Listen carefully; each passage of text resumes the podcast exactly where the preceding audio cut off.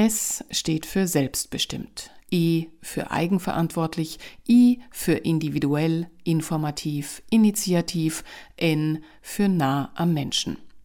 Der Sein e.V. hat sich vor wenigen Monaten als Deutschlands erste unabhängige Patientenlobby gegründet. Sie wünscht den Menschen eine gesunde und selbstbestimmte Zukunft. Wie ihr das gelingen will, habe ich von der ersten Vorsitzenden des Sein e.V., Miladina Mincheva, erfragt. Zunächst wollte ich wissen, wer hinter diesem Verein für Menschen für Menschen steckt. Seine V wurde von einer Gruppe von Eltern aus dem Chiemgau gegründet. Genau genommen waren das 14 an der Zahl, die sich große Sorgen um die derzeitige Lage und die zukünftigen Pläne im Bereich Gesundheitsfürsorge machen. Und das Ganze vor allem im Hinblick auf unsere Kinder und der Frage, welche Welt will ich überhaupt meinen Kindern hinterlassen? Sind meine Kinder in dieser Lebenswelt noch selbstbestimmt? Zum Thema Selbstbestimmung komme ich noch. Das ist ein ganz zentrales Motiv oder ein Wert von Sein e.V. Wir haben irgendwann für uns verstanden, dass wenn wir eine Veränderung möchten, müssen wir diese selber herbeiführen. Warum? Das deutsche Gesundheitssystem wird gerne als eines der besten weltweit wahrgenommen. Es gibt pro Person mehr für Gesundheit aus als andere EU-Länder bietet einen umfassenden Versicherungsschutz, ein hohes Niveau an Gesundheitsleistungen. Gleichzeitig ist die durchschnittliche Lebenserwartung in Deutschland mit 81,1 Jahr niedriger als in den meisten anderen westeuropäischen Ländern. Zudem ist die Zahl vermeidbarer Todesfälle in Deutschland, nämlich 158 je 100.000 Einwohner, seit 2011 stabil, während sie in vielen anderen EU-Ländern gesunken ist. Das sind einige Ergebnisse der umfassenden Analyse Gesundheitszustand in der EU von 2019. Und wo setzt der neue Verein Sein e.V. jetzt an? Was genau soll denn anders werden? Ja, also ich empfinde das als etwas, was wirklich auch wahrscheinlich schwer von der Hand zu weisen ist, dass mittlerweile im Gesundheitssystem wirtschaftliche Interessen eine viel größere Rolle spielen als die Gesundheit an sich. Man kann sich das Gesundheitssystem wie ein Getriebe vorstellen. Darin gibt es verschiedenste Akteure, sowas wie die WHO, die nicht mal eine Institution ist, die von uns gewählt ist oder überhaupt ein, eine Rechtsinstitution des Staates. Es gibt das politisch gesteuerte Bundesgesundheitsministerium, das RKI mit der dort ansässigen STIKO und SIKO für Sachsen und die Bundesärztekammer. Und das sind verschiedene Interessensvertretungen und auf all diese Interessensvertretungen wirkt die Pharmaindustrie. Und die einzigen, die in diesem ganzen Gebilde kein Mitspracherecht haben, sind die Patienten.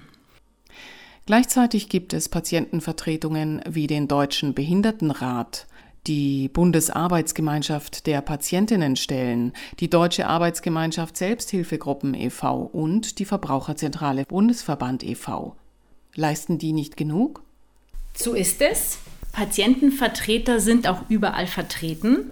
Tatsächlich ist es so, dass diese ein Mitspracherecht haben. Sie dürfen aber nicht mitentscheiden. Und das ist das Wesentliche. Also ich kann ein Beispiel geben, weil das jemand ist, den ich auch persönlich kenne. Zum Thema Schutzimpfung gibt es in Deutschland zwei Patientenvertreter. Also diese zwei Patientenvertreter vertreten die Interessen von 80 Millionen Bürger. So, und schlussendlich kann man sagen, dass diejenigen, die das größte Interesse an der Gesundheit haben, nämlich die Menschen oder die Patienten, haben kein Mitbestimmungsrecht. Also es wird immer über sie entschieden und nicht mit ihnen. Genau das will sein e.V. ändern. Also letztendlich, wir brauchen eine große Gruppe an Menschen, die zusammenfinden, die zusammen an einem Strang ziehen und ihre Interessen vertreten und hörbar machen. Und andererseits braucht es natürlich auch Kapital.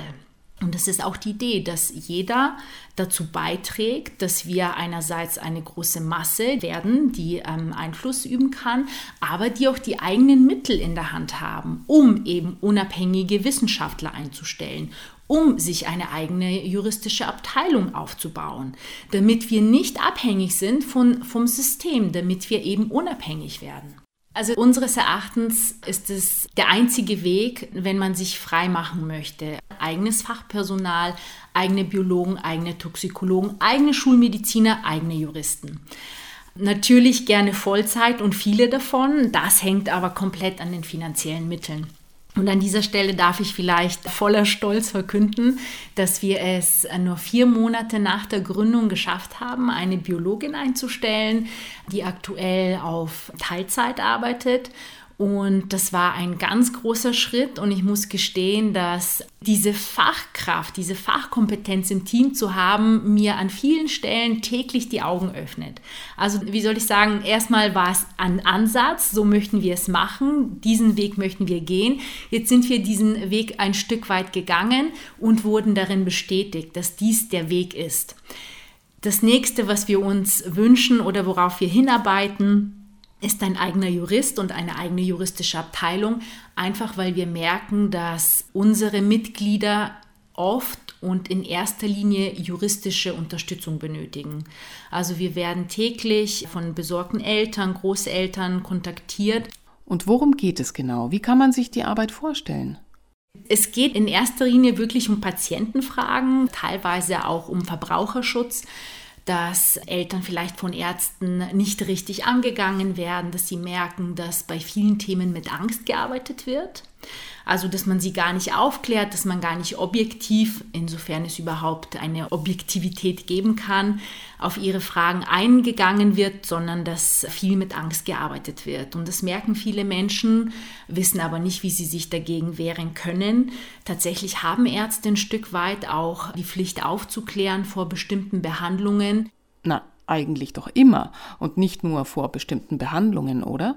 Es ist so, sie müssten es, aber das ist nirgendwo genau festgeschrieben. Also wir bewegen uns da so ein bisschen in der Grauzone.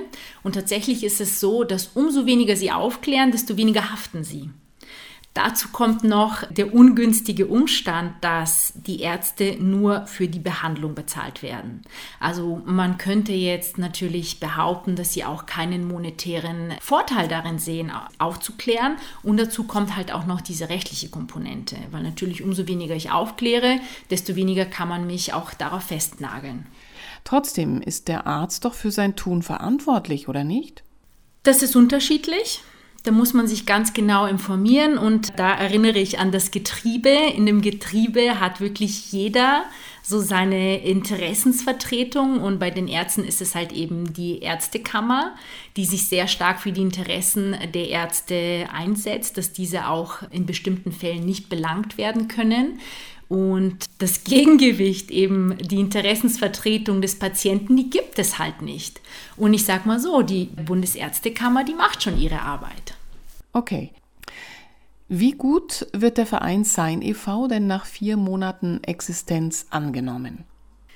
Wir haben uns natürlich einen fulminanteren Start versprochen, weil wir einfach merken, dass die Idee reif ist. Die Idee ist ja auch aus dem jetzigen Zeitgeist entstanden.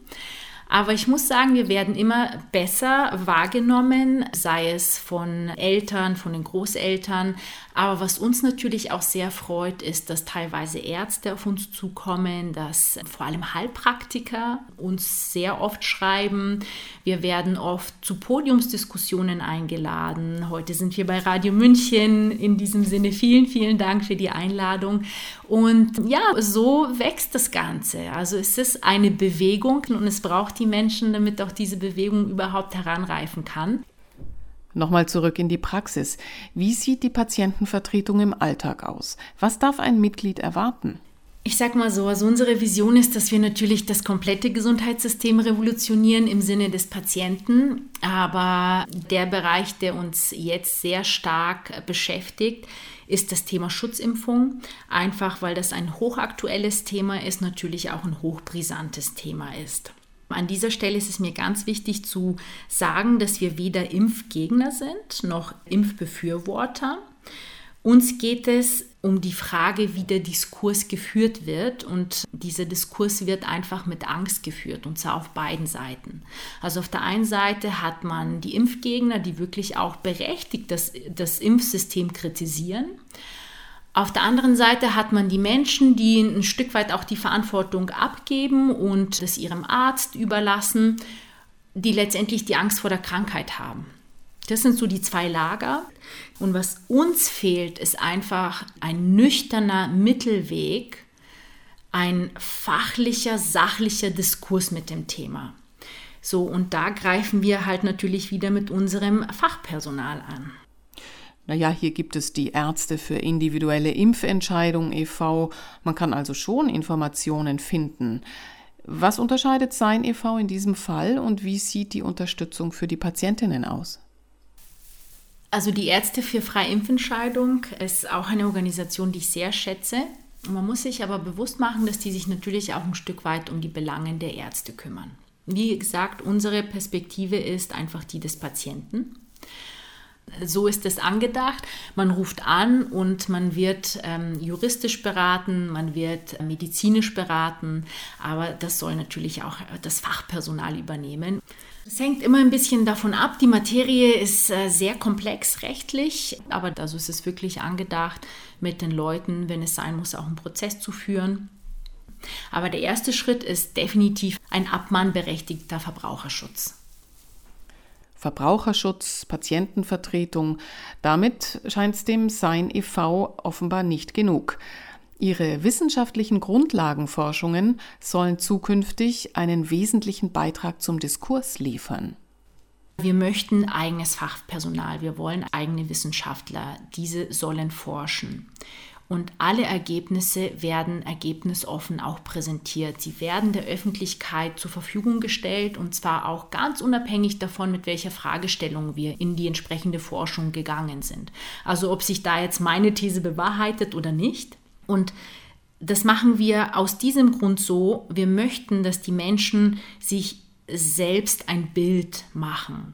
Also wir geben sozusagen Hilfe zur Selbsthilfe und der Patient soll sich informieren, denn für uns ist es wichtig, dass nur der informierte Patient die Entscheidung trifft und nicht der Arzt ihm das abnimmt oder wer auch immer oder letztendlich auch unsere Regierung aktuell. Und da sind wir wieder bei der Eigenverantwortung. Das ist wirklich ein ganz zentrales Thema. Deswegen haben wir ja das Ruder in die eigene Hand genommen. Und es geht nicht nur um Eigenverantwortung, sondern es geht auch um Selbstbestimmtheit. Aber für uns geht das Hand in Hand. Also ich muss erstmal Verantwortung für mich übernehmen, um wieder in die Selbstbestimmtheit kommen zu können.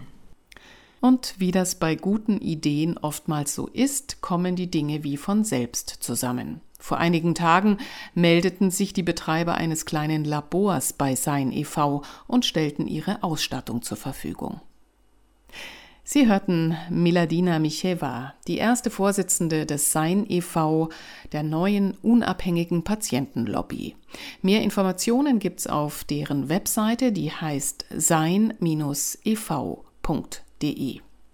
Mein Name ist Eva Schmidt und ich wünsche Ihnen noch einen schönen Tag, am besten mit Radio München. Ciao, Servus.